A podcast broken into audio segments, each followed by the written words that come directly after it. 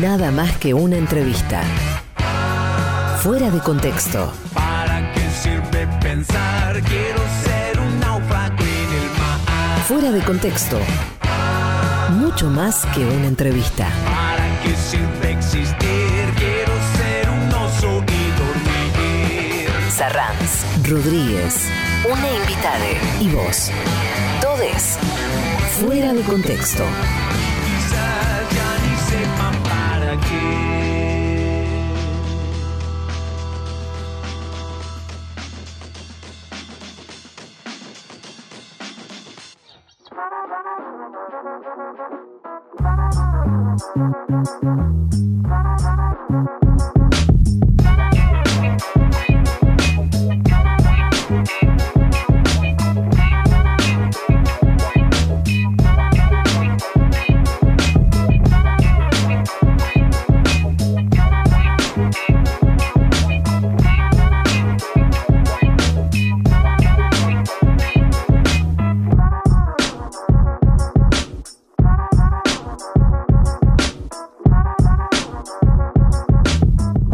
Buenas tardes, querida audiencia, querida comunidad de oyentes de El Destape Radio. Bienvenidos a una nueva entrega de Fuera de Contexto. Nada más que una entrevista, mucho más que una entrevista. Soy Emanuel Rodríguez, algunos me conocen como Peroncho, y estoy acompañado en Fuera de Contexto por el gran compañero Verazateguiense. ¿Cómo es el gentilicio de Verazategui? No sé, ya se lo voy a preguntar. ¿Cómo estás, querido Luis Arranz? Muy buenas tardes para todos, para todas, para todos. Vera Sateguense. Ese es nuestro gentilicio de los habitantes de la ciudad de Verazategui. Le, le erré por una I.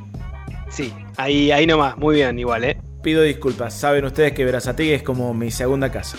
Y así te consideramos como un ciudadano, un visitante ilustre cada vez que tu presencia está por esta ciudad. Bueno, muy buenas tardes. Aquí estamos en un nuevo fuera de contexto en el Destape Radio, con muchas ganas de iniciar una nueva conversación en estas dos horas de la tarde haciéndose noche poco a poco. Alguna vez si me animo, alguna vez si me animo voy a contar la historia de una vez en que me propusieron irme a vivir a Verazategui y dije que sí. Después no se dio. Apa, apa, estuve- y no fui yo. ahí, estuve- Y no, no fui vos, yo. no, eso hay que aclararlo rápido. No fuiste vos. Pero dije que sí. Tu- Estuve muy cerca de ser tu vecino, querido.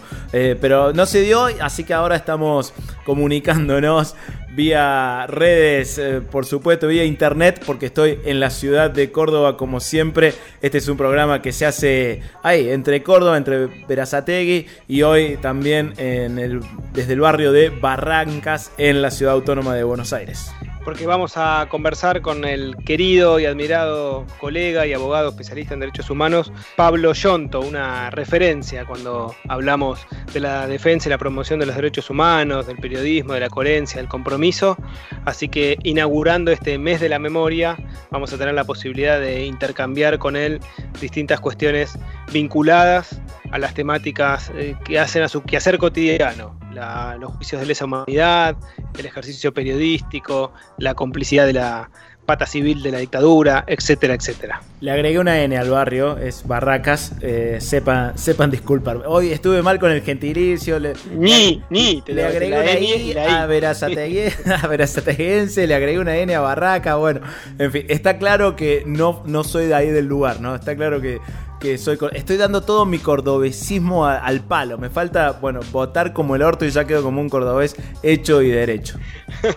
Bueno, entonces hoy, como siempre, nos pueden acompañar con el hashtag fuera de contexto. De esta manera vamos también compartiendo lo que va generando la conversación con Pablo Yonto, que le tenemos que agradecer no solo por el tiempo que nos ha dedicado, sino porque la hizo, eh, accedió a realizar esta entrevista en medio de, del dolor por la pérdida de un compañero entrañable, como así lo definió Pablo, que es Jorge Watt, un sobreviviente, un militante de los derechos humanos. Sí, hay que decir que a esta conversación la registramos horas después de que se hiciera eh, conocida la noticia de la partida de este gran compañero muy vinculado a la vida laboral, a la vida profesional y a la enorme militancia también de, Pablo Yonto. Así que vaya un especial agradecimiento a Pablo por, por haber dejado parte de su corazón, creo yo, en esta conversación, porque eran momentos de mucho dolor.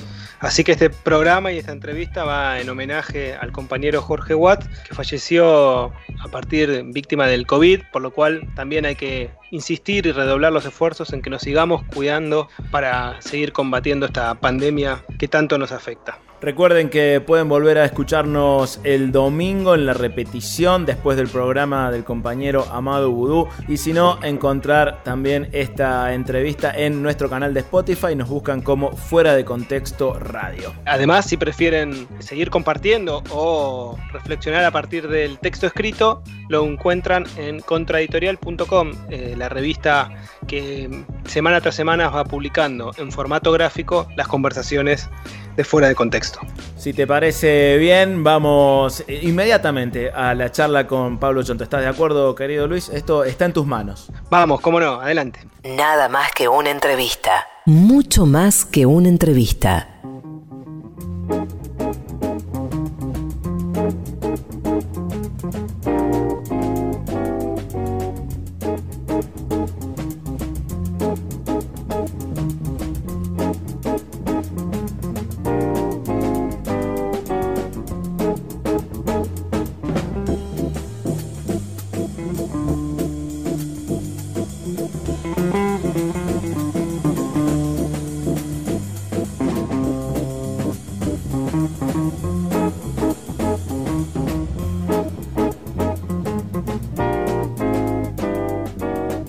Amigos y amigas del Destape Radio, aquí seguimos en Fuera de Contexto, ahora con nuestro entrevistado del día.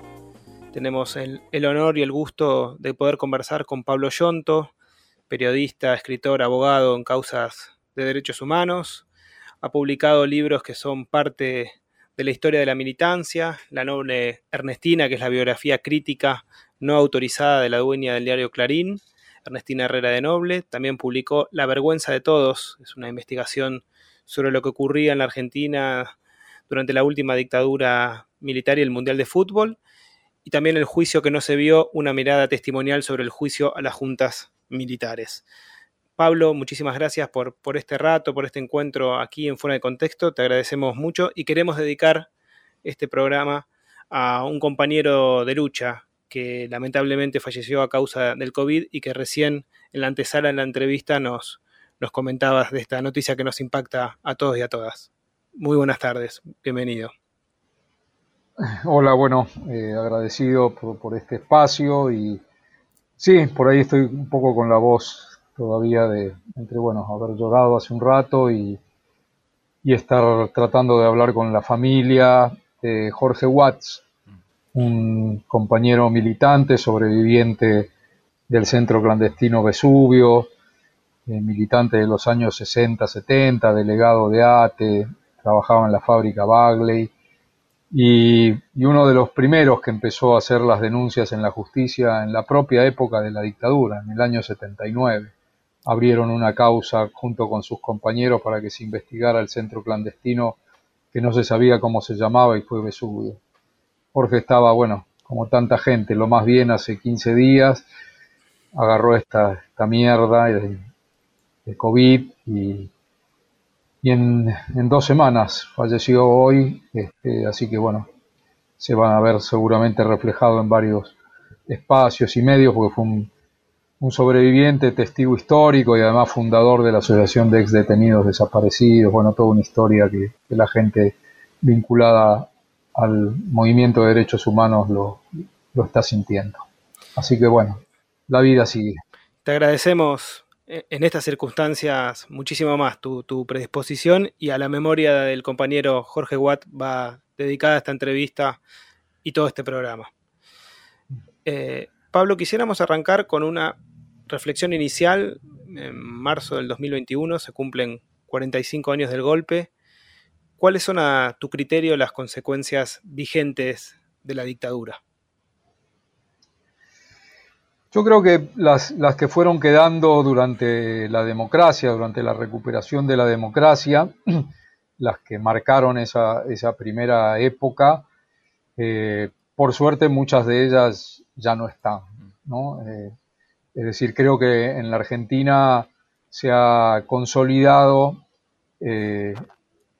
la posibilidad de seguir buscándolos y encontrándolos y juzgándolos a los genocidas. Creo que sin dudas ese ha sido el, avance más importante de, estos últimos 16, 17, 18 años, desde la anulación de las leyes del perdón y de, bueno, y de todo lo que fue el, haber logrado que hoy se estén desarrollando los juicios en la Argentina. Entonces, por ese lado me parece que, esas consecuencias eh, que significaba que, bueno, que todavía un sector de la sociedad no estuviese eh, convencido de lo que pasó, creo que hoy ya es mínimo, es mínimo, y me parece que, la democracia argentina en ese sentido tiene su, su pilar más fuerte. Voy a dar un ejemplo y creo que esto lo confirmaría, más allá de que a veces escuchamos y, por supuesto que hay una mínima porción de la sociedad con esa mentalidad todavía aberrante de reivindicar a Videla y etcétera, etcétera, que la hay, es un sector de la sociedad, pero es minoritario, creo que es minoritario y esa es una, una conquista de nuestra democracia. No era así en el 83, 84, hubo que trabajar mucho y las madres nos enseñaron ese camino de la, de la pelea. El ejemplo que quería dar era lo que pasó con, con el 2 por 1 ¿no? Cuando pasó lo del 2 por 1 y hubo una movilización impresionante en todo el país del repudio a que se le aplique el 2 por 1 a los genocidas, el Congreso se reunió, la Cámara de Diputados y la Cámara de Senadores se reunió para sacar una ley que se votó por unanimidad menos uno, menos un voto que fue el del diputado ese amarillo, que no quiero ni nombrarlo, el que iba siempre vestido de amarillo, que ahora le acaban, está con una causa ahora por creo que por este, contrabando, eh, pero votaron todos, todos, todos los bloques, aún los bloques de la derecha, para que no se aplicara el beneficio del 2 por 1 a los genocidas. Creo que fue desde lo institucional la respuesta más fuerte. Entonces, eh, por ese lado creo que, debemos sentirnos bien, pero no eh, totalmente conformes con decir hasta acá llegó el trabajo y ya está. No, hay que seguir trabajando en todos los ámbitos, justicia es uno, sin duda, pero bueno, educación, comunicación, eh, cultura, arte, en todos los campos hay que seguir trabajando para que la memoria permanezca y la lucha por la justicia siga. Los campos, sin duda, donde, donde la dictadura y su plan económico eh, eh, sigue abriendo, eh, por supuesto, escenarios en los que nos pisotean, eh, están vinculados mucho más a lo económico. ¿no? Eh, yo creo que es ahí donde, donde muchas cuestiones no se han podido resolver o se han resuelto de alguna manera incompleta. toda la cuestión de lo que significa haber pagado deuda de privados es, es, algo que no pudimos resolver. Eh, lo que significó, eh, sin dudas, este, la consolidación de, algunos modelos que se implantaron con el plan de Martínez de Oz, por ejemplo, eh, la derogación de una gran cantidad de artículos de la ley de contrato de trabajo, es decir, este, políticas que en ese momento no se llamaban todavía neoliberales, eran políticas ortodoxas de la escuela de Chicago, pero que bueno, que, continuaron. De hecho, por ejemplo, todavía tenemos este, esas normas derogadas de la ley de contrato de trabajo. Eh, me parece que en ese, en ese terreno es donde esas consecuencias se siguen eh, todavía mm, hiriendo a, una parte del campo social argentino.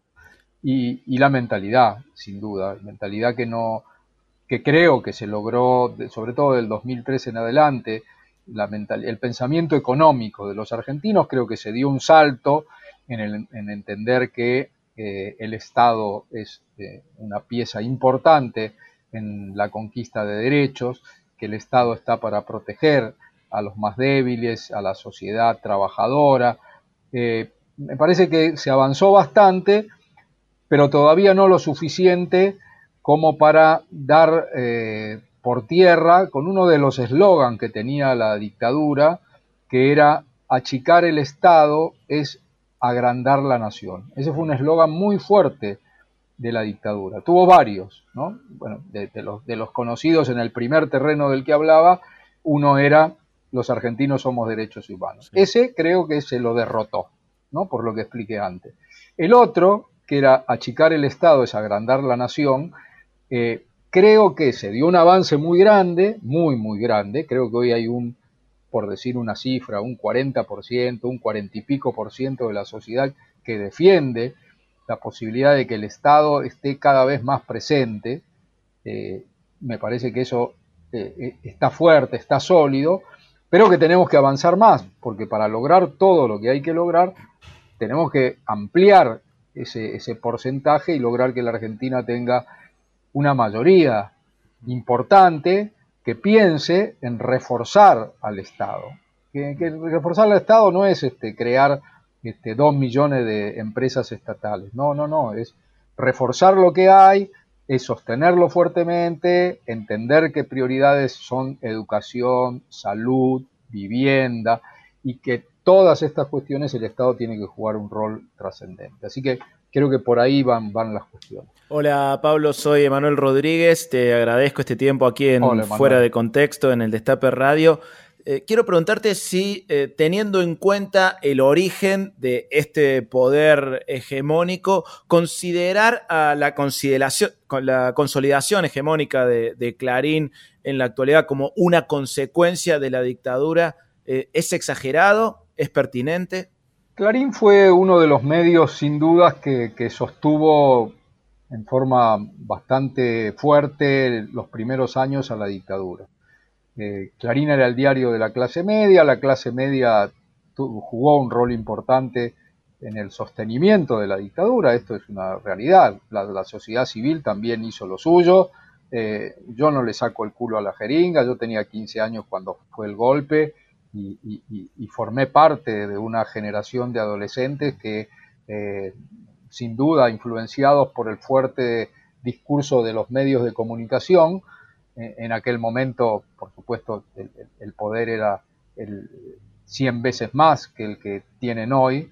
Eh, hoy, por suerte, también en ese sentido, la batalla comunicacional que antes la perdíamos 10 a 0 todos los días, 10 a 0, 10 a 0, 10 a 0, hoy hemos arrimado un poco el bochín y algunos goles se meten todos los días.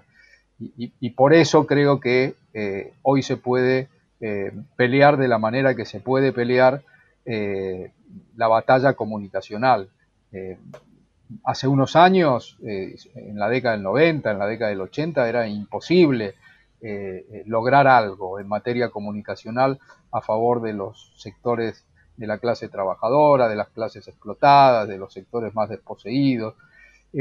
pero sí, sobre lo que preguntas, Emanuel, sin duda que una consecuencia en el comienzo de la democracia fue que eh, Clarín, que había sido sostenedor de la dictadura y que además había eh, no solo eh, apoyado en esos dos, tres, cuatro primeros años intensamente todo lo que hacía la dictadura, sino que después, beneficiado por mucho de lo que le dio la dictadura, entre otras cosas papel prensa, entre otras cosas la posibilidad de que la la dueña de Clarín se apropiara de dos bebés que todavía no sabemos si son o no son hijos de desaparecidos, porque se hicieron el, examen de ADN, dio negativo, pero dio negativo con las familias que aportaron sus muestras al banco de datos genéticos y no todas las familias aportaron sus datos, o sea que todavía existe la chance, pero bueno, la, la jueza de San Isidro archivó la causa beneficiándola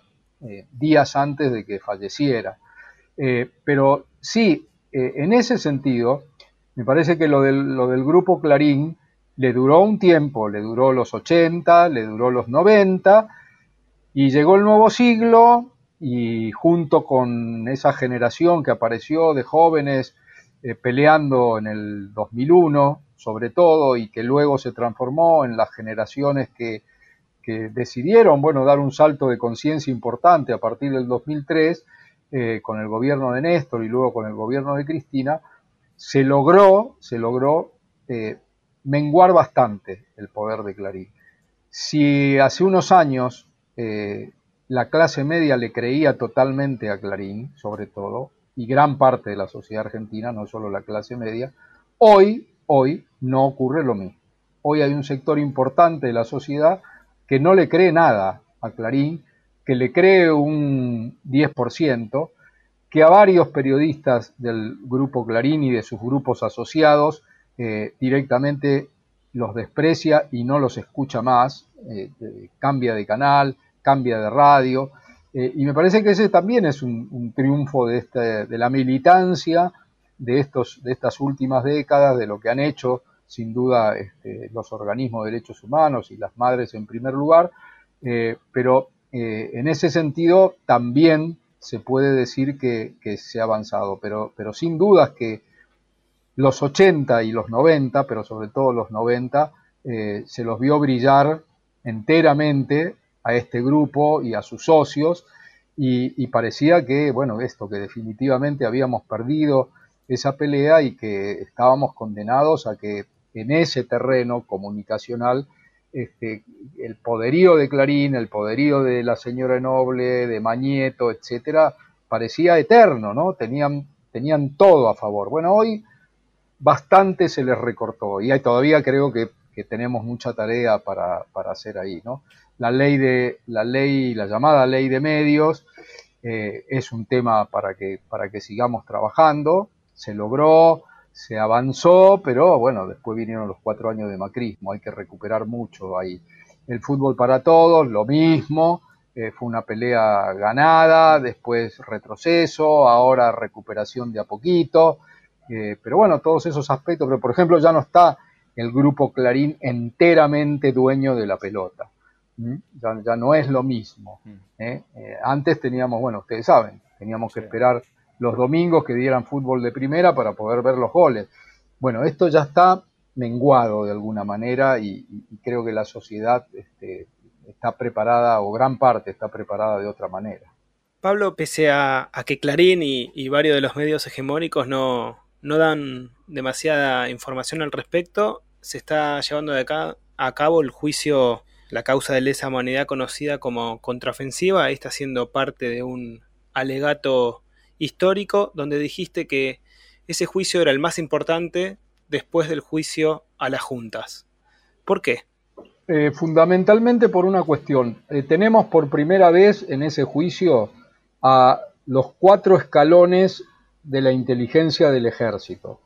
O sea, está la jefatura 2 de inteligencia del ejército, que es como la máxima expresión, o sea, los que estaban ha quedado uno solo vivo, pero bueno, cuando empezó esta historia de la investigación hace eh, casi 13, 14 años, había unos cuantos vivos, bueno, fueron muriendo, quedó uno en el juicio, pero él era de la jefatura 2 de inteligencia, o sea, era la máxima conducción de la inteligencia del ejército que quedaba en el séptimo piso del edificio Libertador, que está ahí eh, atrás de la Casa Rosada.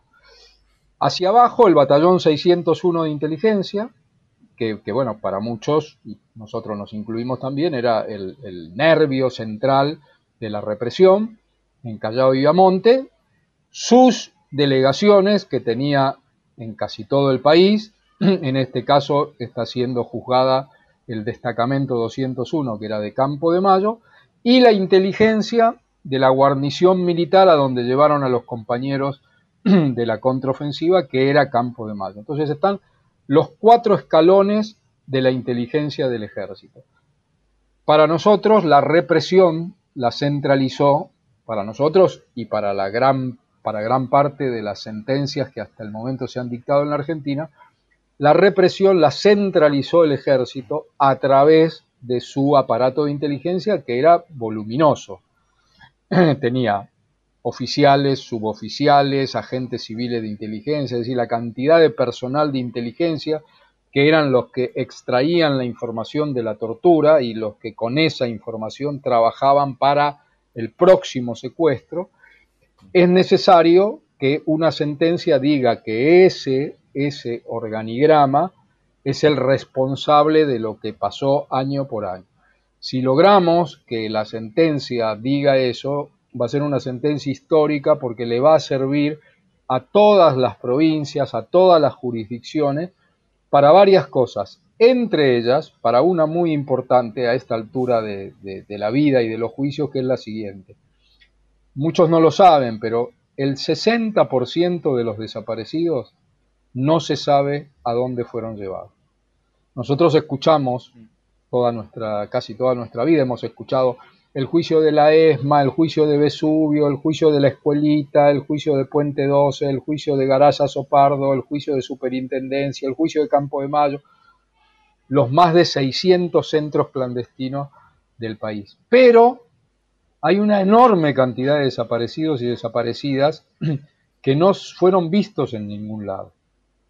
Una sentencia de este tipo permitiría responsabilizar a esa línea de inteligencia del ejército de todos los secuestros, jurisdicción por jurisdicción, y permitiría que antes de que se mueran estos, estos genocidas que ya tienen muchos noventa y pico, otros ochenta y pico, y los que menos setenta y pico, eh, que son los verdaderos responsables, bueno, ir contra ellos y que los compañeros que no pueden tener justicia porque no fueron vistos en ningún centro clandestino, se pueda juzgar a esto. esa es una de las más importantes razones por las cuales este juicio tiene esa trascendencia. Eh, en ese alegato histórico, Pablo, estás argumentando jurídicamente el derecho a la resistencia. Eh, dijiste en el alegato, y me permito citarte, es hora de que nuestra justicia valorice el derecho a la resistencia y vamos a fundamentar por qué. El derecho a defenderse de esta dictadura y de cualquier otra incluye el derecho a las acciones armadas. En el alegato lo argumentaste desde el derecho, desde la filosofía, desde el contexto histórico y hasta eh, usaste también la, poesía para, para, argumentar. podrías brindar algunos ejes de esa fundamentación? Sí, la idea es, eh, la contraofensiva montonera eh, cargó con un, y carga todavía en algunos sectores con un estigma que es pensar que eran un grupo de, enloquecidos, otros dicen de, gente que no tenía conciencia de lo que pasaba acá, etcétera, para desmerecerla, ¿no? Que estaban afuera y vinieron desde afuera y, vinieron a realizar este, acciones armadas y no tendrían que haber venido y hay una serie de fantasmas girando alrededor de la contraofensiva. Se llegó a decir, inclusive, y lo repiten por ahí todavía algunos, este, como que la conducción de Montoneros los mandó al muere y, vinieron todos esos jóvenes aquí a, morir. Y bueno, primero que la contraofensiva no fue eso, la contraofensiva fue una acción de resistencia que tenía entre una, una de sus partes, y no era la principal, pero una de sus partes era las acciones armadas acá. Pero tenía una gran cantidad de acciones que no eran armadas, que, que eran acciones políticas, acciones sindicales de resistencia contra la dictadura. Entonces, la idea en el alegato fue plantear esto, fue plantear la realidad de la contraofensiva, no, no esconder el tema de las acciones armadas y al revés, decir que, que en el derecho a la resistencia que está contemplado en nuestra Constitución, en el artículo 21, que está contemplado en la Declaración Universal de los Derechos Humanos, cuando dice que sacamos esta declaración, dicen los países que la sacaron en el año 48, sacamos esta declaración de derechos humanos porque el derecho legítimo a oponerse a la opresión, es decir, lo, reconoce que hay un derecho legítimo, tiene que estar contemplado por estos derechos que vamos a declarar. Es decir, le da pie a ese derecho a resistirse a los opresores. Ahora, ¿qué pasa cuando hay un opresor y no hay justicia? qué pasa cuando hay un opresor y no hay manera de cambiarlo, que es lo que estábamos diciendo en el alegato. Es decir, ¿qué pasa cuando el opresor está y pasan los años, pasan los años y el opresor sigue matando, el opresor sigue vulnerando derechos, el opresor continúa en la casa de gobierno, el opresor dice que se va a quedar, como lo probamos con los documentos, que se va a quedar hasta la década del 90, ¿qué hay que hacer? le preguntamos al tribunal, bueno, ¿qué es lo que hay que hacer? Que, la justicia lo diga. Nosotros decimos, hay que resistir, hay que resistir. Y pusimos un ejemplo numérico para decir, producto del derecho a la resistencia, la Argentina tuvo una dictadura que duró siete años y unos meses frente a otros países de Latinoamérica que tuvieron un promedio de dictaduras de 14 años. Entonces dijimos, no es que la resistencia, que no fue solo la contraofensiva, pero la contraofensiva fue una expresión de la resistencia. La resistencia en la Argentina permitió que la dictadura se vaya un poco antes de lo que pensaba irse y que por eso es importante reconocer la legitimidad de ese derecho. Ese derecho que, que, además eh, está justificado en otras partes del Código Penal cuando, eh, por ejemplo, eh, a través de la legítima defensa se reconoce que una persona pueda defenderse de una agresión, trasladado esto a las sociedades, las sociedades tienen el legítimo derecho de defenderse cuando hay un opresor, cuando hay eh, lo que había acá en la Argentina, que era una dictadura que no solo gobernaba, que no solo había tirado abajo la constitución y los tres poderes, sino que además desaparecía, mataba y se enorgullecía de hacer eso. Así que bueno, vamos a ver qué dice el tribunal, si por ahí lo toca el tema y tendremos un pronunciamiento jurídico, o por ahí no lo toca no lo toca, porque pueden hacer eso, pueden decir, me voy a limitar a juzgar los hechos, pasó esto, esto, caso 1, caso 2, caso 3, caso 4, y no hablar del contexto. Nosotros esperamos que este tribunal hable del contexto y ojalá diga lo que nosotros le estamos pidiendo que diga. Puede decir otra cosa también, pero bueno, vamos a ver qué es lo que dice el tribunal. Por eso jugamos fuerte eh, pidiendo esto, pidiendo que, que la justicia Argentina tiene que pronunciarse de una vez por todas por el derecho a la resistencia. Y termino con esto, porque no puede ser posible que tengamos una sentencia de la Corte Suprema de Justicia de la Nación que convalidó el golpe del 30, que es una vergüenza, y no tengamos una sentencia de algún tribunal argentino que alguna vez convalide que los pueblos tienen derecho a resistir al opresor y echarlo.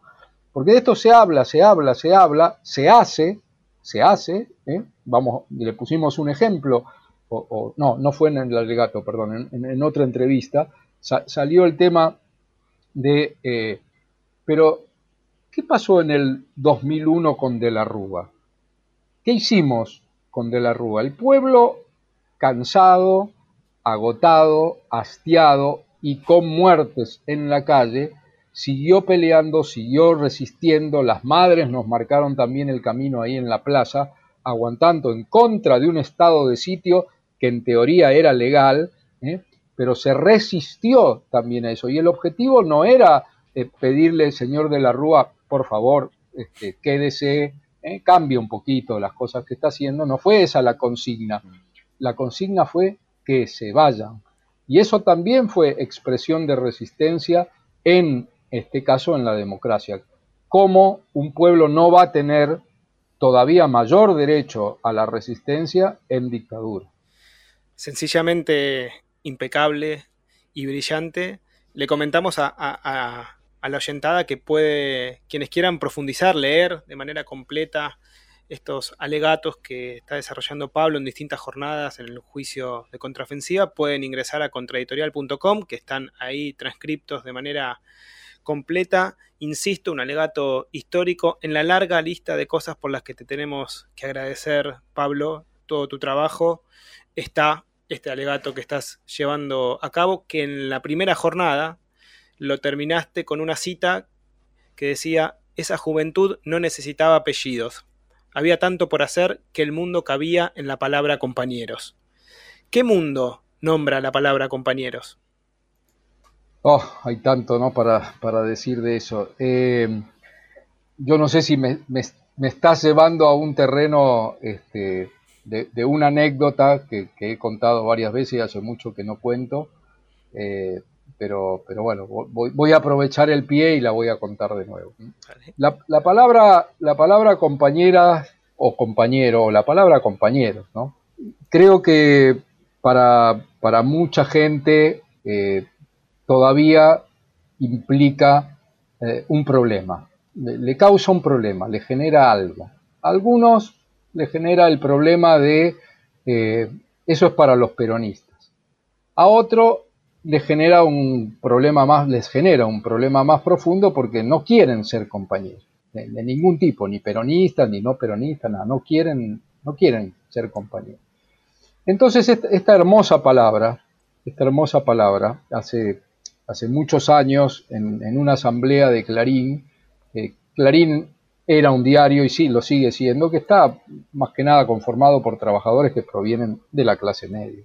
Eh, en una asamblea de trabajadores allá en, Clarín, allá por finales de la década del 90, esto que acabo de decir al comienzo, que aparecía siempre como un tema, eh, se plasmó como tema de la asamblea. ¿Qué ocurrió? Una compañera levantó la mano y dijo, porque escuchaba en la asamblea que a cada rato decía, bueno, ahora le damos la palabra al compañero Rodríguez.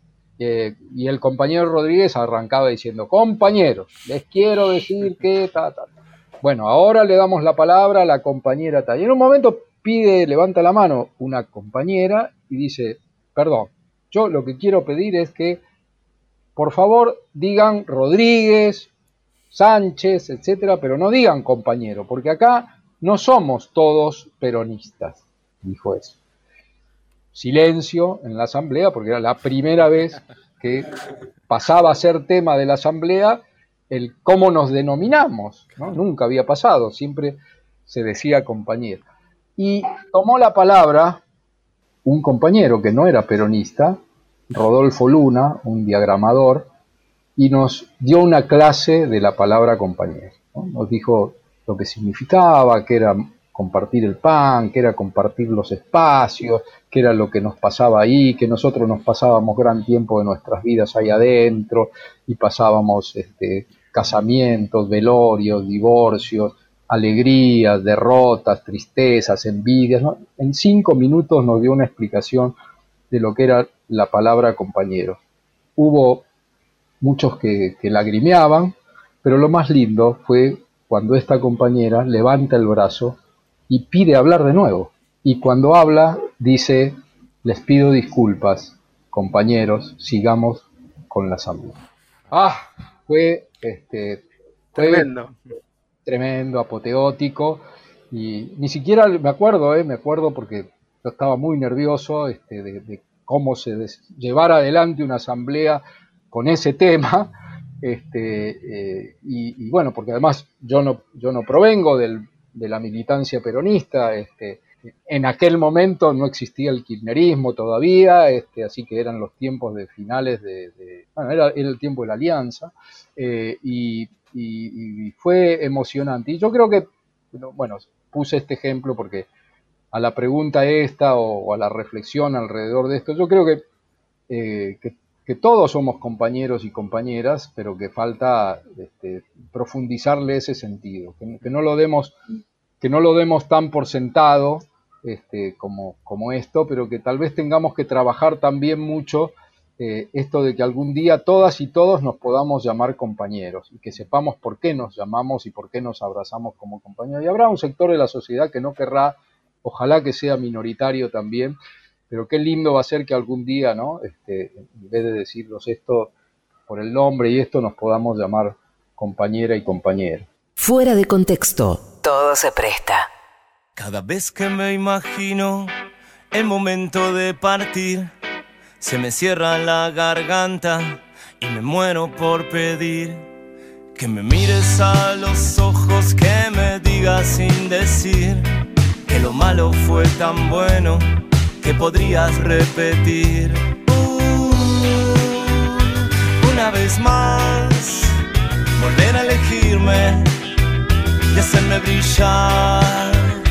Uh, una vez más, volver a elegirme y hacerme brillar.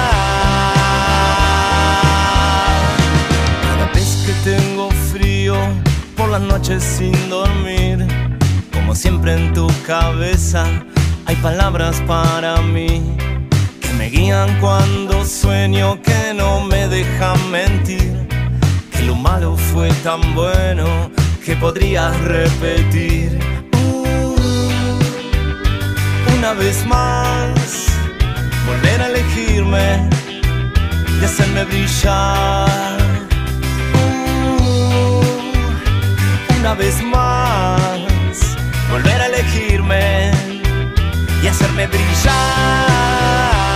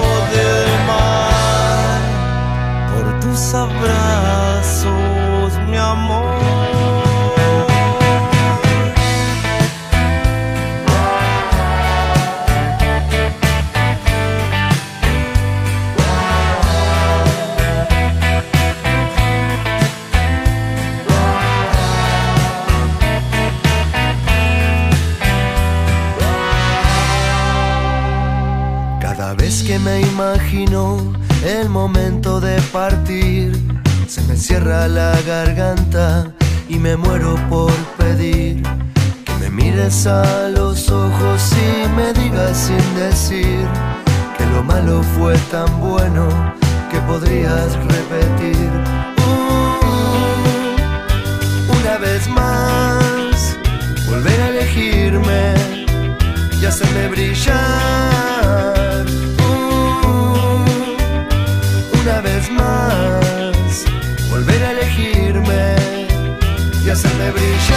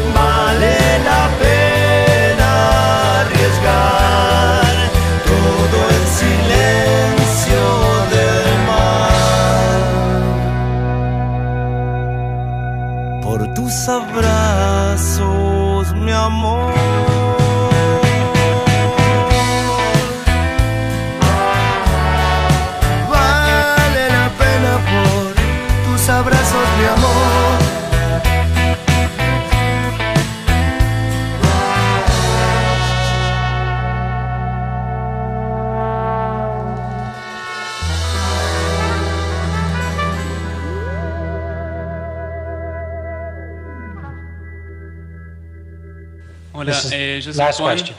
ah, de Argentina también, y también me siento muy privilegiado de poder este, ser uno de los pocos argentinos que puedo hacerle preguntas. Ay, y ahora voy a contestar yo quería,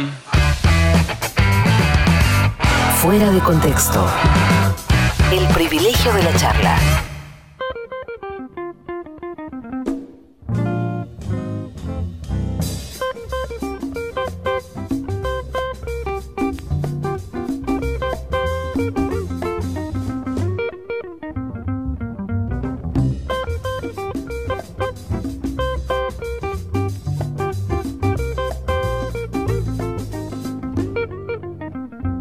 Seguimos en Fuera de Contexto en el Destape Radio. Muchísimas gracias a la gente que nos está acompañando en las redes sociales. Hashtag Fuera de Contexto en Twitter. Está haciendo una conversación muy intensa con el querido compañero Pablo Yonto. Tenemos que agradecer, Luis, porque este programa es posible gracias al apoyo de compañeros como por ejemplo los compañeros que forman parte de la obra social del personal de la industria del cuero y afines. Exactamente, Ospica esta obra social perteneciente a la Federación Argentina de Trabajadores de la Industria del Cuero y Afines, que se sumó a la campaña de prescripción a la vacunación contra el COVID Buenos Aires Vacunate. Sí, así es, han colocado puntos de información y preinscripción en Santa Teresita, en el Partido de la Costa, en Exaltación de la Cruz y Florencio Varela, para que puedas acercarte y registrarte, vos y tu familia, para recibir esta vacuna tan ansiada durante tanto tiempo y que en Argentina, por suerte y gracias a políticas sanitarias ejemplares, está llegando a la población. Ustedes ya saben, ingresan a vacunate.pba.gba.gov o bien pueden descargar la aplicación Vacunate PBA desde la plataforma Google Play para recibir toda la información referida a la vacunación en la provincia de Buenos Aires. Transmitimos entonces el mensaje de la obra social del personal de la industria del cuero y afines que te pide, que nos pide que sigamos cuidándonos por vos, por tu familia, por todos y todas. Vacunate. Fuera de contexto.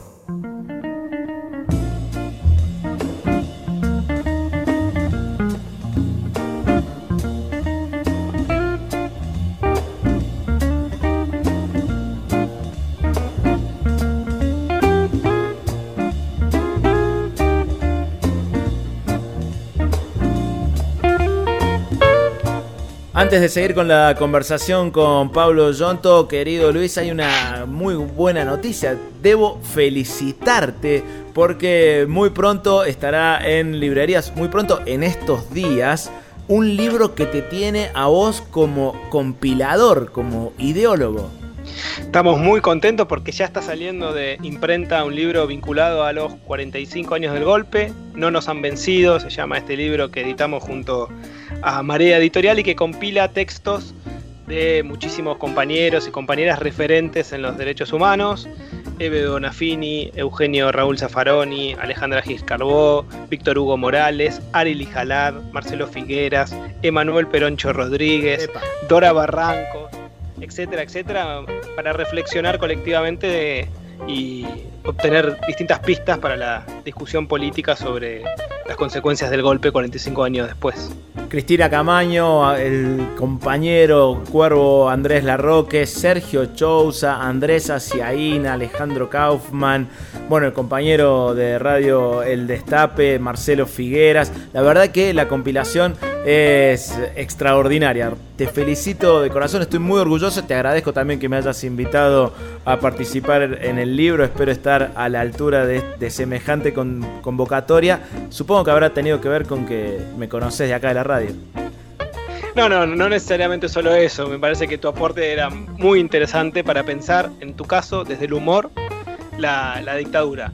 Eh, quienes quieran ahondar en más detalle, porque el libro ya se está distribuyendo en librería y se puede también conseguir en sus formatos digitales, deben ingresar a editorialmarea.com.ar y ahí obtener más información acerca de este libro que es también una bandera, ¿no? No nos han vencido, que es como nuestra mantra que repetimos cotidianamente. Qué mejor lectura para este mes de la memoria a 45 años del golpe de Estado. Ahora, querido Luis, si te parece, continuamos con la charla con Pablo Yonto. Vamos. Fuera de contexto. Mucho más que una entrevista.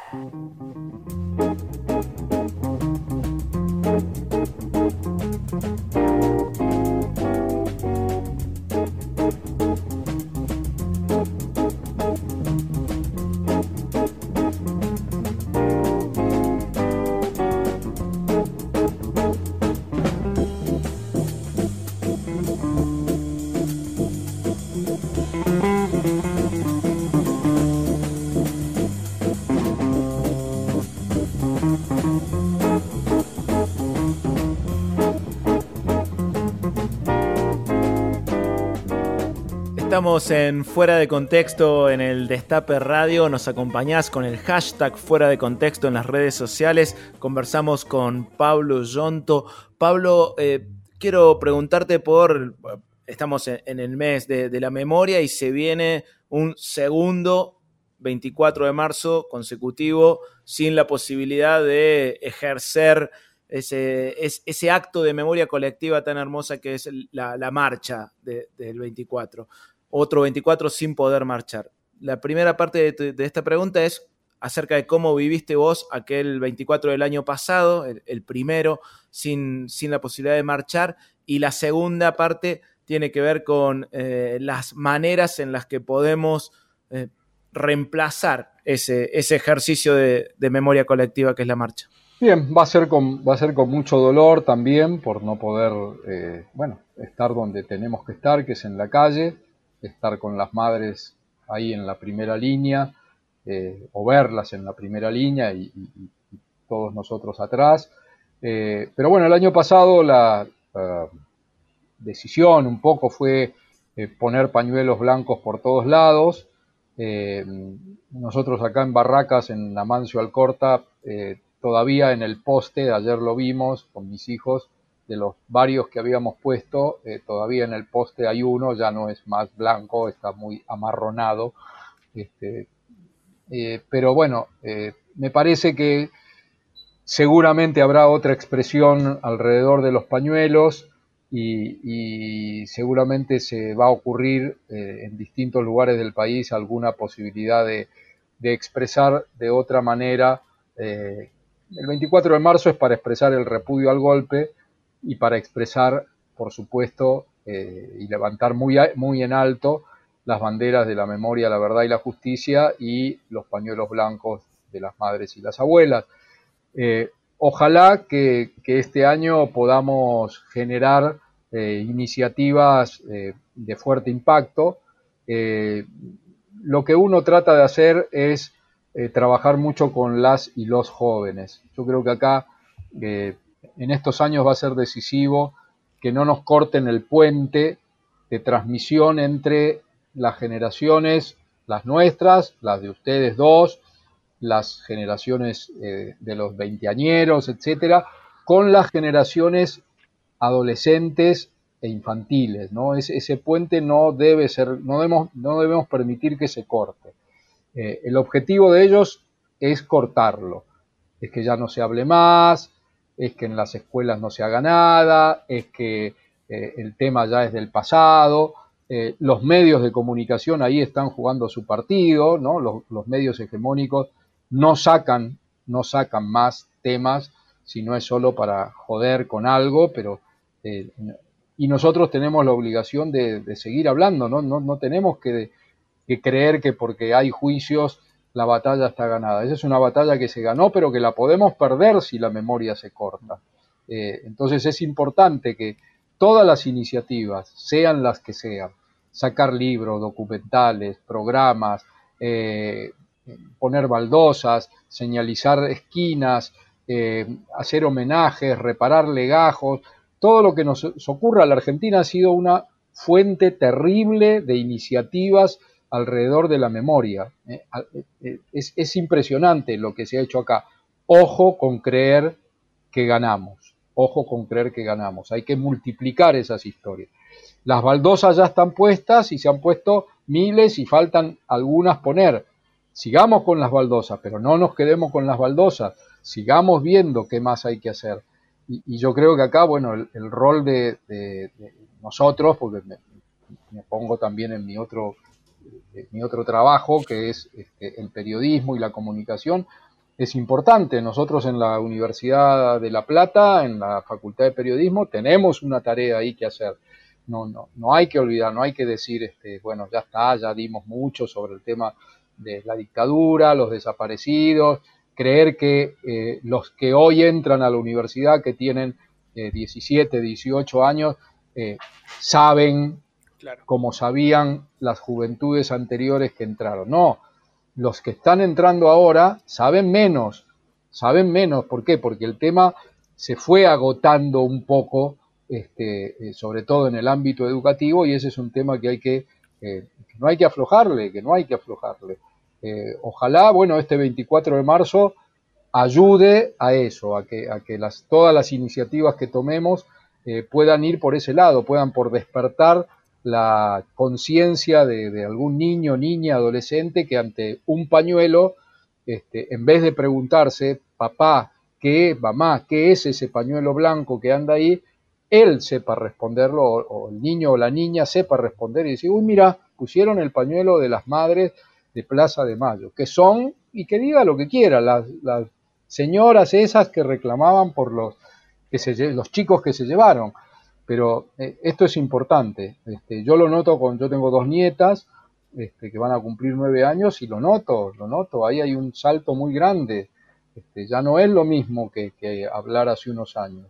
Eh, lamento que, la política comunicacional, este, que creo que hay que mejorarla mucho, de este gobierno, eh, tenga a veces cierto olvido con estas cosas, de creer que, bueno, que no sé, que, gran parte de la sociedad este tema lo maneja bien. No, no, no, lo, manejó muy fuerte durante un tiempo, pero el trabajo de cuatro años del macrismo y lo que están haciendo algunos medios hegemónicos con, con el silencio y con esconder todo esto eh, es peligroso y, tenemos que estar muy atentos para, para contrarrestarlo. Hay mucho, mucho, mucho para hacer. Ojalá que el 24 de marzo sea muy potente, imagino alguna actividad fuerte eh, en las redes, imagino una actividad como la del año pasado y ojalá que eso ayude.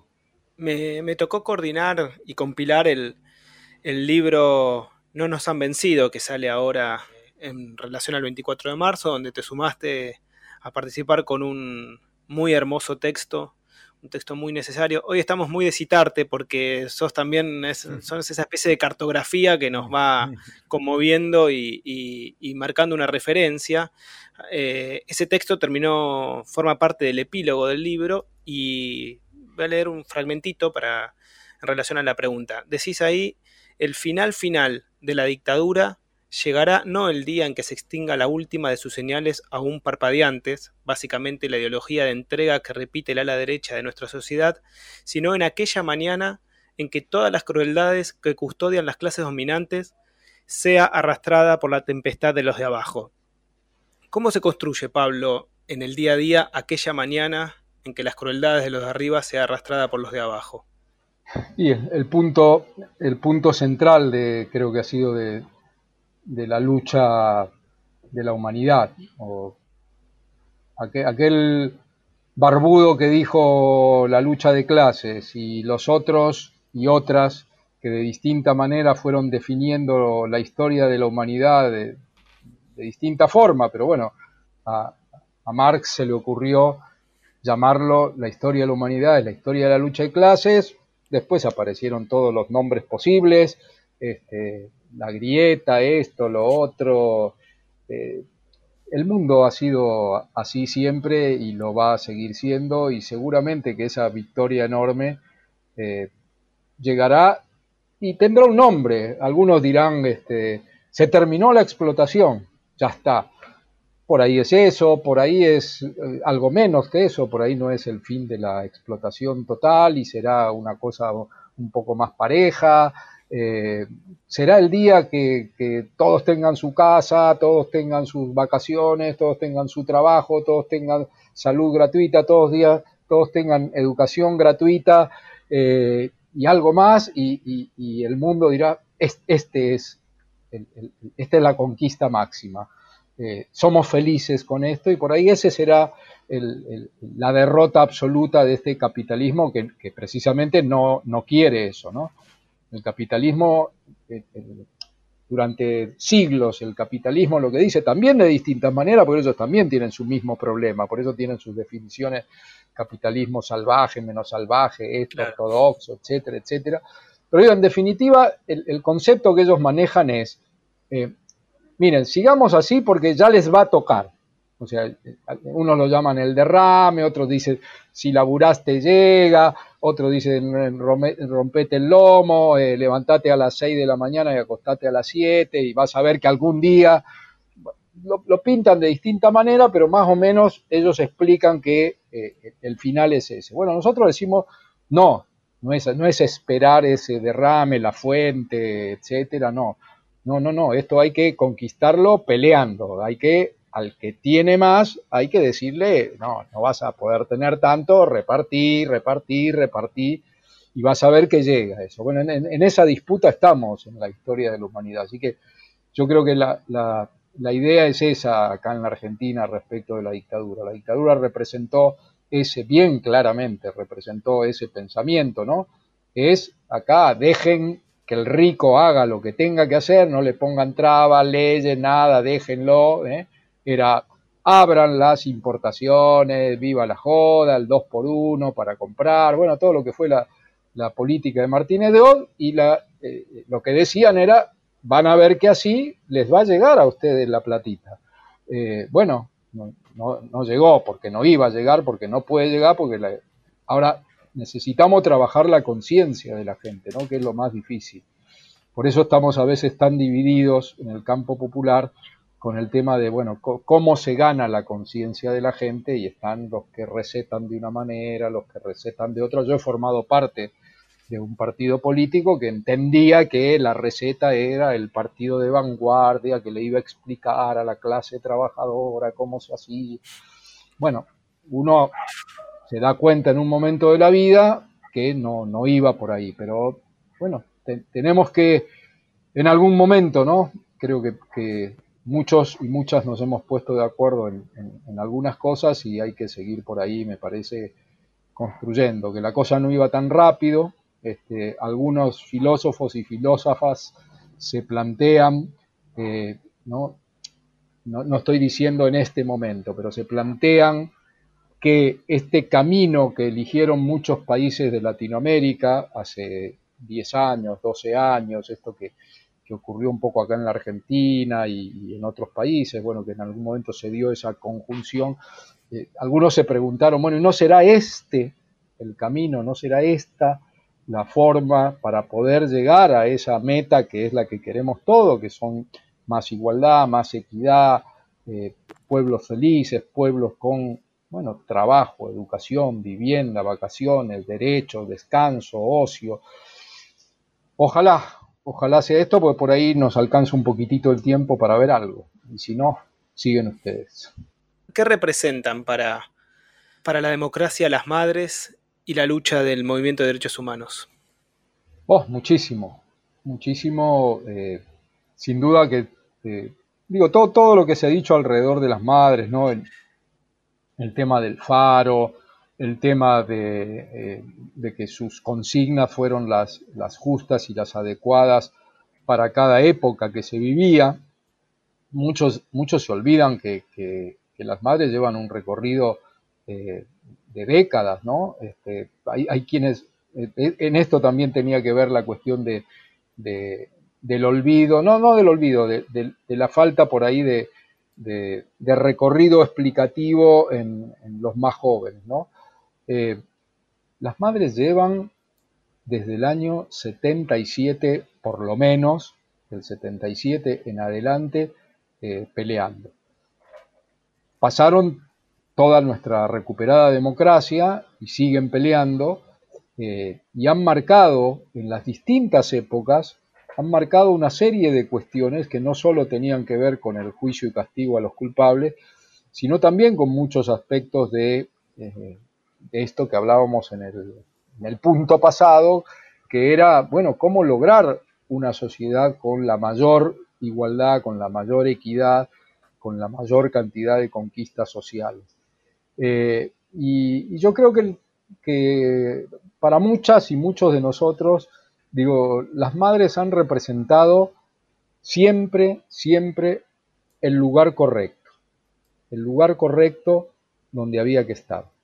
Eh, las madres, y, en esto digo, eh, eh, Eve ha sido sin dudas este, un referente con todo, con todo lo que le, le, han dicho y le dicen y le siguen diciendo y objetando a Eve.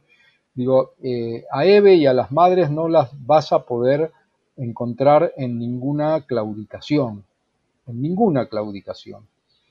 Y lo que puedas eh, conversar con las madres sobre el tema de, che, y esto no habrá estado mal, digo, forma parte de la historia y del balance de las madres que ellas también han sabido hacer.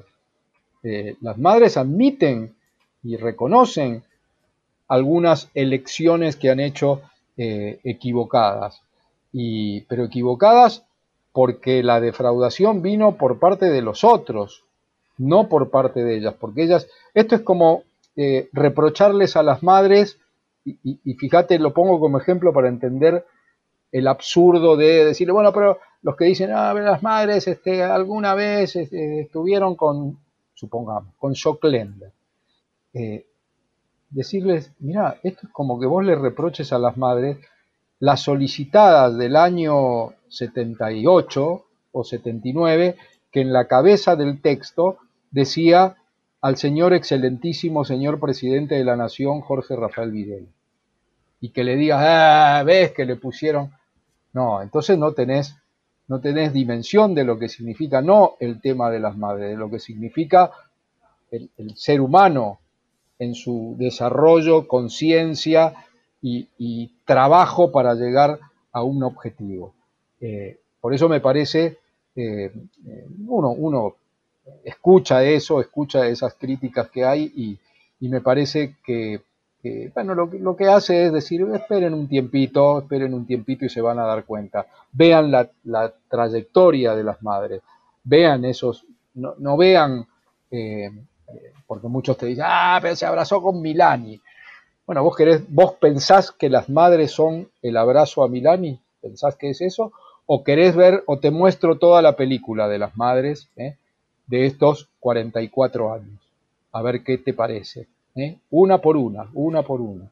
Los, hechos, o querés, que te muestre dónde estaban las madres eh, cuando decretaron el estado de sitio, ahí ahora que hablamos del 2001, el 2001. ¿Querés ver esa escena para convencerte a ver de qué lado están las madres y, qué es lo que plantean las madres? ¿O te querés quedar con esa, con esa fotografía? Pero bueno, eh, veremos, ¿no? Eh, yo creo que, el, lugar de las madres eh, está ganado, sin duda, y que el reconocimiento no, no, solo lo va a marcar la historia, me parece que el reconocimiento, esto a ustedes les puede parecer por ahí este, disparatado, pero cuando uno vio durante el macrismo, cuando uno vio durante el macrismo, aún durante el macrismo, que esa porquería de presidente ¿eh? iba al parque de la memoria y arrojaba flores al agua del río junto con un presidente estadounidense, junto con el, creo que fue el primer ministro francés, eh, a dos o tres personajes que llevó ahí. Eh, yo cuando vi esa escena, este, este, es el triunfo máximo de las madres, porque aunque esta rata, con el perdón de las ratas y todos los roedores, eh, arroja en forma hipócrita esas flores al río, digo, es esto, este es uno de los triunfos más grandes de las madres, porque a las madres las llamaban como las llamaban y las puteaban como los, las puteaban, gente como esta hipócrita, que ahora tiene que ir, sea para la foto, para lo que sea, no me importa, pero tuvo que ir ahí a tirar las flores cuando vino Obama, a tirar las flores cuando vino, no sé si fue Sarkozy, ya no me acuerdo el francés que, que vino, este, y él tuvo que ir ahí al Parque de la Memoria a homenajear a los desaparecidos.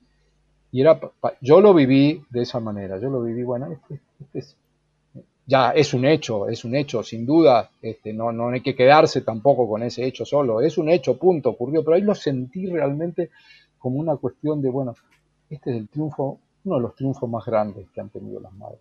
Ojalá, ojalá que podamos hacer mucho más. Yo, yo creo esto, perdonen que sea reiterativo con esto, pero yo creo que tenemos mucho que hacer desde el campo de la comunicación y desde el campo que nos toca y la educación, que me toca a mí también. Eh, tenemos mucho que hacer con los jóvenes para que esto no se olvide, para que las madres no sean solo una referencia de Wikipedia y de la enciclopedia o lo que sea que tengan que leer, sino para que sea un, sentimiento muy fuerte, muy, muy fuerte. Eh, eh, les, termino de contar esto.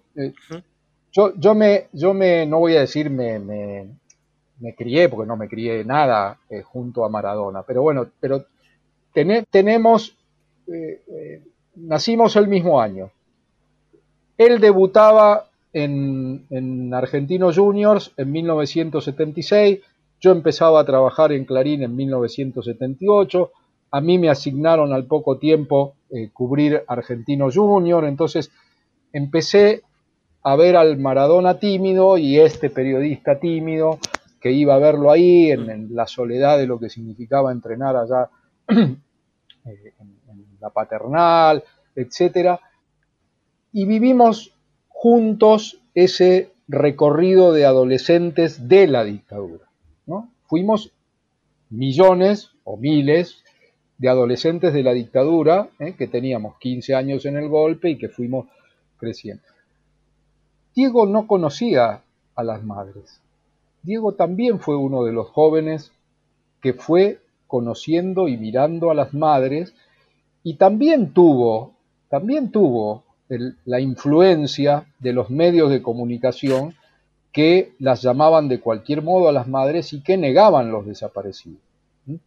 Y él también su conciencia fue escalando y subiendo, bueno, a tal punto que miren cómo terminó al lado de las madres, al lado de Eve, repudiando a la dictadura. Eh, eh, es eso que pasó en la cabeza de Diego y de nuestra generación adolescente, bueno, se hizo un poco a los golpes y se hizo durante la dictadura. Esto es lo que también tenemos que aprender nosotros, que con esos jóvenes que hoy tienen también este, ese sector de la juventud, que también tiene la cabeza meloneada por los medios y, por el bombardeo de, sus familias y qué sé yo, este, en contra de las madres, vamos a tener que trabajar también con ellos para que entiendan, como entendió toda una generación, eh, que las madres son un referente histórico de paz, de lucha y de justicia. El siestero de los sábados. Fuera de contexto.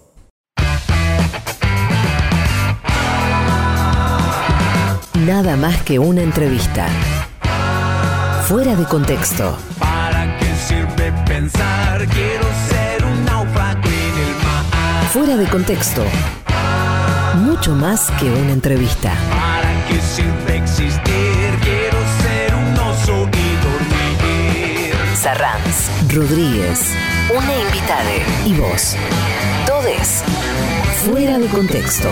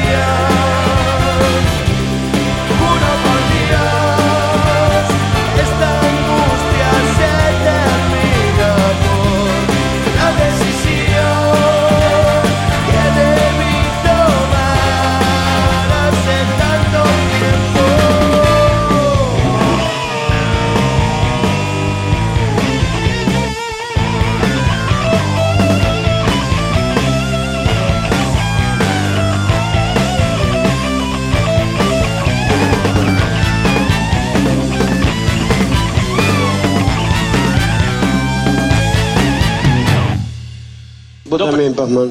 Vos también la tenés adentro. Fuera de contexto. El golazo del sábado.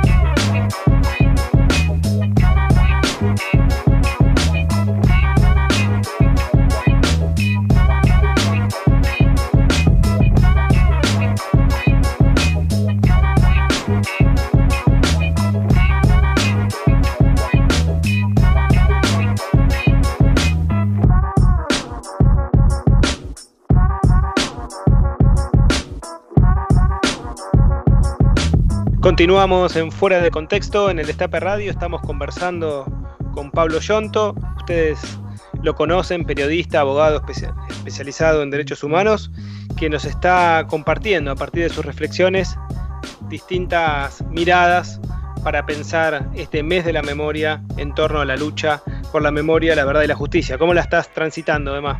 La verdad que es una charla muy intensa, mueve, muchas cosas, ayuda mucho a pensar. Eh, la, estoy disfrutando, espero que los compañeros y compañeras que nos están escuchando a través del Destape Radio también la estén pasando así de bien.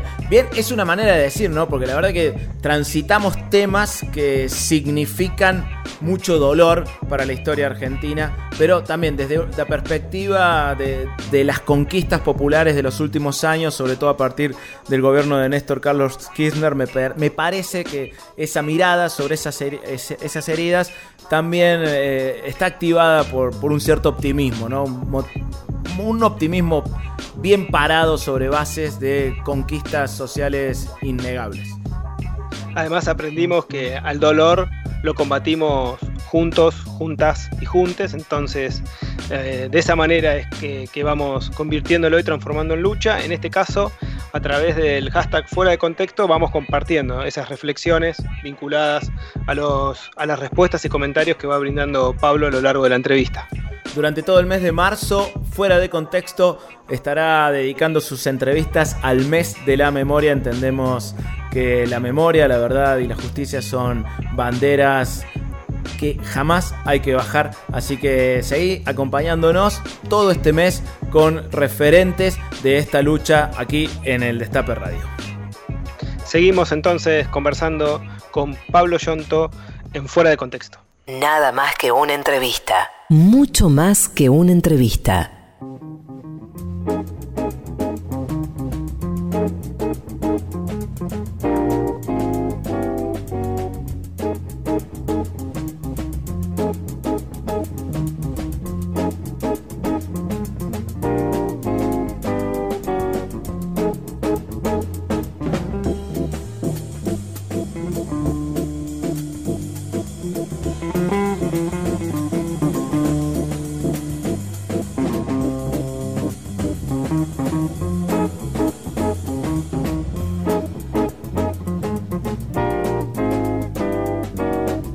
Seguimos en Fuera de Contexto en el Destape Radio. Muchas gracias a la gente que nos acompaña en las redes sociales con el hashtag Fuera de Contexto. Estamos conversando con Pablo Yonto. Pablo, eh, en tu rol de periodista tenés un lugar guardado especial, un lugar de privilegio en la historia de la lucha contra Clarín y sus políticas de persecución, de aprietes, etc. En, el, transcurso de esta, de esta, charla ya tocamos varias veces el tema del multimedio, pero quería preguntarte específicamente cuáles, cuáles son las maneras en las que ves vos que Clarín sigue condicionando a la democracia argentina. No, sin dudas, eh, Clarín logró hace mucho tiempo eh, logró uno de sus objetivos que era formar un, multimedio poderoso. ¿no? Yo siempre digo, eh, cuando empezamos en esto, de, bueno, de tratar de, defendernos ahí dentro de Clarín, Clarín era un diario nada más. Mm. Y Clarín de a poco fue comprando medios y, metiéndose en, la, en toda la ruleta comunicacional y logró lo que logró hoy, que es, eh, hablo desde el campo del poderío económico, ¿no? porque lo otro está eh, como dijimos al comienzo, eh, está de otra manera. No sé si, si, si, andará, si el poderío de Clarín de 100 disminuyó a 47,9, pero ya no es 100, eso seguro, ya no es 100. Su poderío económico es inmenso. su gallina de los huevos de oro ya no es más el diario, ahora es la televisión por cable, ¿eh? en su, combinación cablevisión, Fibertel y personal, ahora es la máquina que le genera el dinero fácil todos los días, eh, y por supuesto su visión comunicacional eh, es más tranquila hoy. ¿Qué quiere decir más tranquila?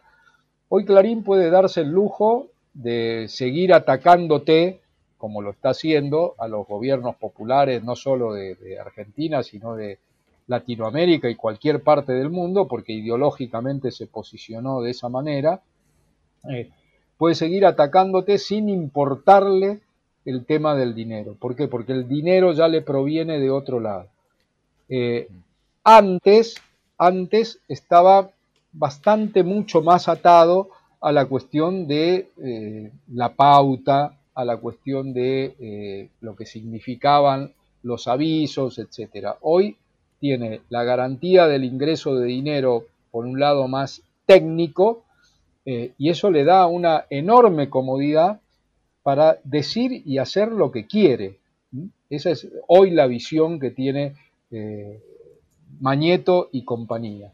¿Con qué escenario está el diario hoy? Está con un escenario distinto, en el que sabe, en el que sabe que hoy esa voz que tiene, súper agresiva, súper de inventar noticias, es decir, ese es el lujo que se puede dar eh, hoy el grupo Clarín y otros grupos multimediáticos en el mundo, ¿no? Dar el lujo de no miento, miento, miento y miento alevosamente porque sé que esto no me, no me repercute en lo más mínimo en el tema del ingreso de dinero. Entonces, hoy su problema comunicacional, ideológico, somos nosotros, son ustedes, son las redes sociales, son la enorme cantidad de miles de pequeños, de pequeños medios de comunicación que están batallando desde las redes o por las otras vías que no son las redes, las clásicas, que están batallando, diciendo la verdad y enfrentando las mentiras de Clarín. Entonces, me parece que Clarín, por las buenas, no va a cambiar. Por la parte del dinero, tampoco va a cambiar. ¿eh? Que, que fue, en algún momento fue el pensamiento de algunos gobiernos.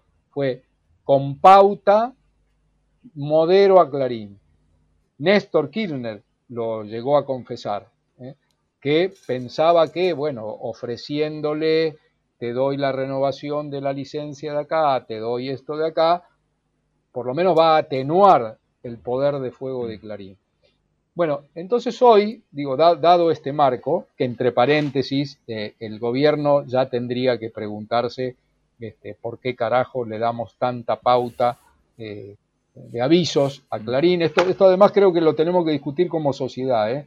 al, gobierno, digamos, le reconozco en un 1% que esté pensando así porque tiene todavía abierto ese frente lamentable de, ideológico, que es creer que la pauta oficial hay que seguir repartiéndola con los métodos de antes, que era el que más lectores tiene, más pauta tiene que tener. Y eso no es así, y me animo a discutirlo este, hay que discutirlo filosóficamente para hacer otra legislación respecto de la pauta. Pero bueno, ese es el tema de la pauta. A, la cuestión de fondo que iba de, tu pregunta es, nos, nos, tenemos que dar cuenta que fuimos capaces, que fuimos capaces, y digo porque si bien el empuje lo dio Néstor y lo dio Cristina después, pero bueno, Néstor tal vez tomando como no, no porque ese día ocurrió, pero tomando como, como consigna también, ¿eh? cuando le dijo, bueno, ¿qué te pasa Clarín? ¿Estás nervioso Clarín? Cuando, cuando Néstor dice eso y por primera vez, digamos, alguien decide subirse al ring, ponerse los guantes desde el gobierno y decir, bueno, te peleo, mira, yo soy peso pluma y vos sos peso pesado, pero te voy a pelear igual. ¿eh? Y, la sociedad se fue dando cuenta, una parte de la sociedad se, fue dando cuenta que el peso pluma ¿eh? le podía meter algunas piñas al otro, no sé si tirarlo, pero le, le podía hacer sentir un poco de respeto, y esto en el tema comunicacional era, vamos a decir muchas cosas que vos no decís, y vamos a contar muchas cosas de cómo es la sociedad que vos no decís, y vamos a empezar a desmentir tus mentiras, eh, nos fuimos dando cuenta que se podía hacer eso y hoy tenemos un gran sector de la sociedad que está convencido de que el camino comunicacional es este, el mm. camino alternativo, como lo llaman algunos, o no hegemónico, o lo que sea. Pero bueno, ya hay un camino ahí abierto. Lo que tenemos que hacer nosotros es seguir trabajando, por ejemplo, desde mi facultad, para a los chicos decirle, a las chicas y los chicos decirle, miren, no vayan a pedir trabajo a los grandes medios, construyan medios.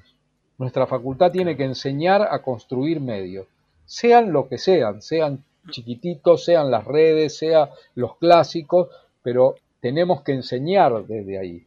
¿eh? Mm. La vieja costumbre de ¿eh? las escuelas de periodismo, que ponían y ponen todavía en sus carteleras o en la página web, eh, destacan, tenemos a tantos egresados trabajando en La Nación, tenemos a tantos egresados trabajando en Clarín, tenemos eso que se enorgullecían de eso y se enorgullecen de ser el semillero de la mierda de estos grandes medios, bueno, tenemos desde el campo popular que hacer todo lo posible para eso por un lado. Y la segunda cuestión que nosotros batimos bastante el parche es,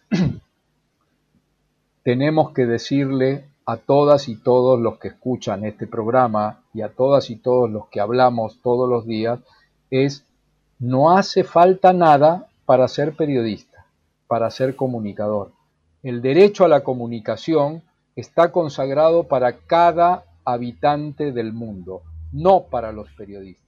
Por lo tanto, vos podés ser periodista, vos podés ser comunicador. Eh, pero ¿cómo hago? Tengo que estudiar. No, no tenés que estudiar. ¿eh? Si querés estudiar para perfeccionarte, pero para cumplir el rol no hace falta que estudies. Además, te aviso, miles de marmotas que estudiaron en las supuestas mejores universidades son los que te están mintiendo. O sea, los que te están mintiendo y haciendo todo lo contrario de lo que tiene que hacer un comunicador y un periodista, empezando por el punto uno, que es decir la verdad, ¿eh? Todos esos que estudiaron, tienen máster, tienen esto, tienen lo otro, no lo hacen, hacen lo contrario. Es una, esto es terreno ideológico. Entonces, convertir a, a toda... Seguimos en Fuera de Contexto en el Destape Radio. Muchas gracias a la gente que nos acompaña en las redes sociales con el hashtag Fuera de Contexto. Estamos conversando con Pablo Yonto. Pablo, eh, en tu rol de periodista tenés un lugar guardado especial, un lugar de, privilegio en la historia de la lucha contra Clarín y sus políticas de persecución, de aprietes, etc. En, el, transcurso de esta, charla ya tocamos varias veces el tema del multimedio, pero quería preguntarte específicamente cuáles, cuáles son las maneras en las que ves vos que Clarín sigue condicionando a la democracia argentina. No le cree a Clarín. Eso es un triunfo de esa política de 17 años, 16, bueno, para mí empezó en el 2008 con la 125, en que se decidió enfrentar al pulpo más poderoso y ir sacándole la careta a, voy a decir nombre que ya algunos ni se deben acordar, pero todavía vive, sacarle la careta a Magdalena Ruiz Iñazú, sacarle la careta a Joaquín Morales Solá, sacarle la careta a Nelson Castro, sacarle la careta todavía falta sacarle una parte de la careta a Chiche Helbru, sacarle la careta, bueno, a unos cuantos comunicadores que hace unos años eran nadie, nadie, eh, nosotros, nosotros mismos, este, a mí me, costó darme cuenta este, lo que significaban, pero también es, es, sacarles la careta también nosotros a ellos, porque también nosotros en algún momento les creímos. Fuera de contexto, todo se presta.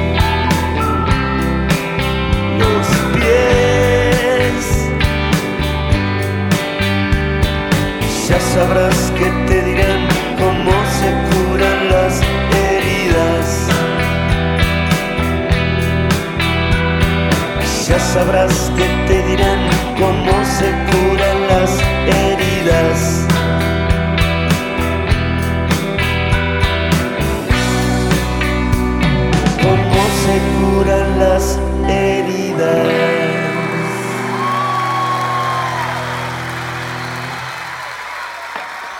no logramos lograr ese logro. Fuera de contexto. Un programa muy logrado.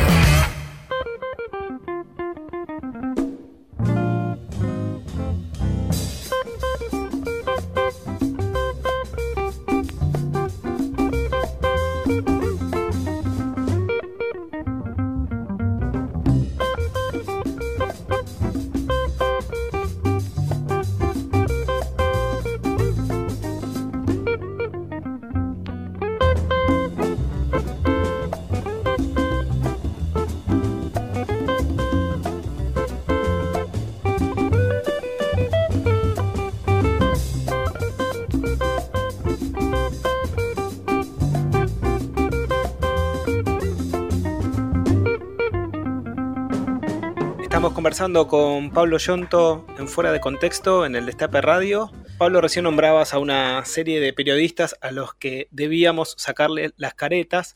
Las madres nos convocaron hace muchos años a un juicio ético y público en la Plaza de Mayo. Recordarás, ahí participamos, compartimos esa instancia bajo una serie de presiones muy fuertes que hizo que varios a último momento decidieran no participar. Vos fuiste uno de los que te man- mantuviste incolumno, incluso después llegaron hasta la Corte Interamericana planteando ese ataque, esa persecución, que fue muy gracioso porque la Corte le dijo justamente que en ejercicio de ese derecho a la libertad de expresión cabían manifestaciones como esas, ¿no? La pregunta es, por un lado, eh, cómo viviste aquellas jornadas y por el otro, de qué manera se puede lograr que los periodistas que fueron partícipes o cómplices de la dictadura sean juzgados por el Poder Judicial. Bueno, menudo problema porque estás hablando de, estos dos poderes, el poder judicial, tan, tan ahora mentado en las primeras páginas y en todos los noticieros, eh, que bueno, aparentemente eh, le habría llegado, no digo la hora, pero le habría llegado el primer minuto de su, eh, tal vez, de, bueno, de, su reconstrucción. Vamos a ver, sí, sí, yo, pienso lo mismo. Hay un, hay un dicho anarquista, a ver si me sale, ¿no? Eh, que dice, con las tripas, eh, es muy un poco fuerte, pero bueno, pero lo vamos a decir por respeto a los anarquistas. Con las tripas del último cura ahorcaremos al último abogado y al último periodista. Es, es un dicho reacomodado de otro dicho anarquista, este, que, es más clásico. Eh, yo creo que el tema, dije abogados, dije periodistas, para poner justicia y para poner periodismo. Son dos factores de poder que en la Argentina, no casualmente, en la Argentina han sido, durante estos estas últimas 17 años, han sido, este, yo hago mal la cuenta, a ver, 2003, no, está bien, 17 años y monedas, eh, han sido sin duda ejes de discusión muy fuerte en nuestra militancia. ¿Qué hacer con el periodismo y la comunicación? Se encontraron algunas fórmulas, ¿eh? enfrentar a los medios hegemónicos, la ley de medios, el tema de la pauta, construir medios alternativos, bueno, toda la historia de lo que ha sido la pelea comunicacional en estos años. Tema justicia, ahí sí que hay un problema, ahí sí que hay un problema. Y, sin dudas, este, este tema de que vos preguntás de, bueno, ¿qué hacer con los periodistas cómplices de la dictadura en la justicia? si la justicia no la arreglamos, todo lo que se está haciendo con ellos no tiene resolución. Voy a los ejemplos. Diarios, eh, poniéndole nombre y apellido, periodistas que deben ser juzgados por lo que hicieron durante la dictadura. Uno, Joaquín Morales Solá. Imposible de avanzar con él en la causa que está abierta. Eh, Agustín Botinelli, periodista de la revista Para Ti, que fue el primer periodista que fue procesado por un juez por delitos de lesa humanidad, pero la Cámara Federal, esta, la de, que se estuvo hablando todo este tiempo, ¿no? Donde estaban Bruglia, Bertuzzi, bueno, y todos los que están en, la Cámara Federal, eh, le revocaron el procesamiento y estamos ahora peleando de nuevo porque le dictaron la falta de mérito, porque dicen que hay que buscar más pruebas contra él. El de la nueva provincia de Bahía Blanca. Estos son como los tres casos icónicos de, estos periodistas para ser llevados. La causa papel prensa, la otra causa, cerrada y archivada también por la justicia. Entonces, el problema es sin duda la justicia. Y la justicia, bueno, eh, ojalá que, con estas primeras medidas que parece que se ponen en marcha, eh, empiece un reacomodamiento. Yo no, no tengo mucha eh, expectativa, yo creo que la cuestión acá es muy, mucho más profunda. Eh, necesitamos discutir este, de qué manera la justicia argentina cambia su sistema, su sistema no solo que es viejo, sino que es un sistema hecho precisamente para que perduren los eh, jueces conservadores, eh, para que perdure el sistema que durante más de 200 años acá nos está este, acogotando, eh, que es una justicia elitista, que, son modelos tomados de Europa o de los Estados Unidos y que, bueno, nosotros de una vez por todas tenemos que discutir si queremos, si queremos ese modelo o pensamos en, construir uno nuevo. Yo creo que hay que construir uno nuevo, pero eso implica una discusión también hacia adentro. ¿eh? Mm. Es un tema no discutido entre la militancia. Y eso genera que eh, cada vez que alguien llega del campo popular, llega a la presidencia, eh, se dice algo y vamos todos detrás de esa receta. Y creo que es un error porque lo que hay que hacer es discutirlo abajo. Bueno, ¿qué tipo de justicia queremos como argentinos? Por ejemplo, hago una pregunta y termino con esto. Eh, ¿Ustedes están de acuerdo en que los jueces se voten por el voto popular? Esa es una discusión que el pueblo argentino se tiene que dar. Yo creo que sí, ¿eh? pero yo digo, bueno, sometámoslo a que lo discutamos todo y que hagamos un referéndum si queremos que los jueces sean, que es la única manera para mí de que haya justicia controlada por el pueblo. De lo contrario, se va a seguir manejando arriba en la rosca del Consejo de la Magistratura. Pablo Yonto, queremos agradecerte muchísimo tu tiempo aquí en Fuera de Contexto, en el Destape Radio. pero antes de, despedirte, la verdad, no, no, podemos dejarte ir sin que nos cuentes una, una historia que a nosotros nos llama mucho la atención. En 1987 convenciste a Diego Maradona de que acepte viajar a Cuba para recibir un premio al mejor deportista de alguna manera iniciaste lo que luego sería una amistad histórica entre Diego y Fidel. Por favor, contanos los entretelones de eso. O sea, eh, cuento el hecho casual que generó lo otro, ¿no? Porque, porque no fue una cuestión de, de, eh, conciencia, digamos. Ahí fue, fue un episodio, eh, bueno, lo cuento rápido. después del Mundial 86, Diego era sin duda, bueno, la estrella mundial. Y la agencia cubana de noticias, Prensa Latina, todos los años hace una votación para elegir al mejor deportista del año. Y hasta ese momento siempre los que votaban elegían un deportista que no era un consagrado profesional del mundo del deporte profesional o súper profesional.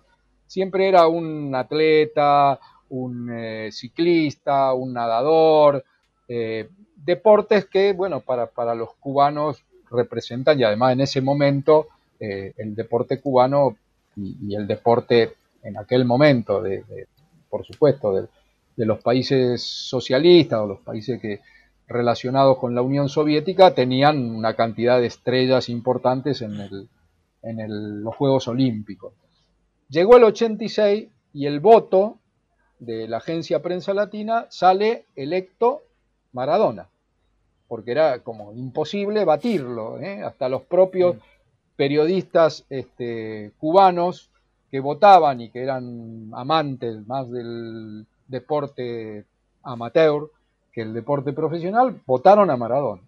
Entonces el premio le tenía que ser entregado a Diego en La Habana al año siguiente, en el 87, porque la votación fue a fines del 86.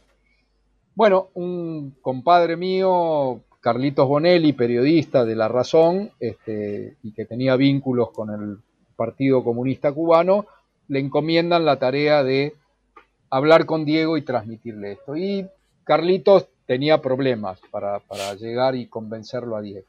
Entonces, bueno, yo en Clarín ya tenía el vínculo este que conté este, con Diego, que, no era amistad, yo no, me considero este, haber sido amigo, sí, haber tenido una relación intensa, este, con él, sobre todo en un periodo de su vida.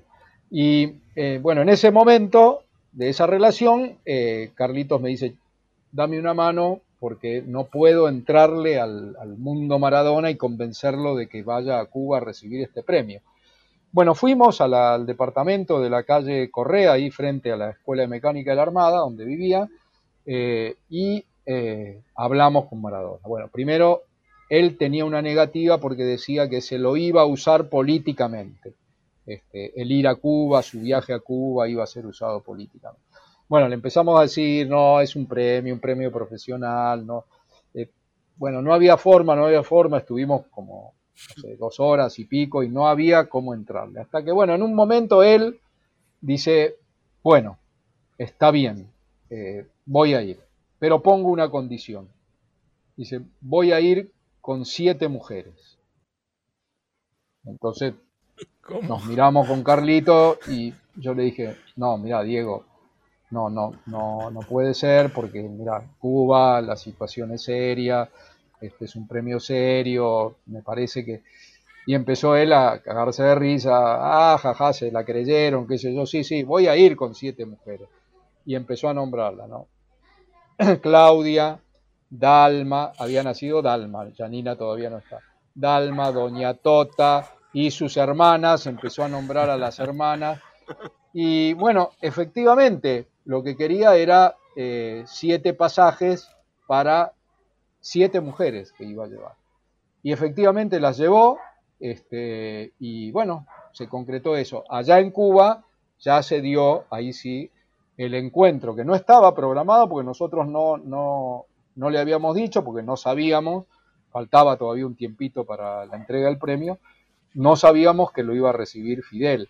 Eh, y finalmente, bueno, allá además de la premiación estuvo la recepción por Fidel y ahí es donde Diego se enamora de Fidel. Fidel le regala su gorra y bueno, todo lo que ustedes ya después saben. Y, bueno, y de cómo Diego quedó este, impactado de Fidel y, se hizo además hincha número uno de Fidel y de la revolución. Diego ya tenía un, costadito este, de, simpatía por el Che. Tenía un costadito de simpatía en Italia por el Che. Este, yo le había hecho una entrevista en Clarín y él me había dicho una vez, eh, Che, no sabes, este, el otro día pasé no sé por dónde, de, Nápoles, y, vi una movilización y llevaban la bandera del Che, no sabes qué bueno, qué sé yo, yo era la primera vez que escuchaba algo así de él, este, y, hablamos un poquito y él no era, este, no conocía mucho ni de Cuba ni de la revolución cubana, sí se puso después que conoció a Fidel, este, la verdad que, se puso a, averiguar bastante, a leer y a, ver de, de, Cuba, del Che y de Fidel, y bueno, ya lo demás lo saben ustedes, ¿no? Se nos fue con, esos dos tatuajes en su cuerpo, ¿no? El del Che en, el brazo y el de Fidel en una de las piernas. Pablo, muchísimas, pero muchísimas gracias por, por tu predisposición, por este tiempo, por tus palabras y por todo lo que, como decíamos antes, nos, nos marcás como, como referencia en el ejercicio de, la profesión. No, por favor, gracias a ustedes. Bueno, sigan ahí la batalla, que ustedes ahí están fuertes y, bueno, el agradecido soy yo y el trabajo es trabajo de todas y todas, así que estamos hace tanto tiempo peleando todas y todos por, memoria, verdad y justicia que, bueno, creo que es justo que, que nos abracemos por haber logrado juntas y juntos bastante. Nada más que una entrevista. Mucho más que una entrevista.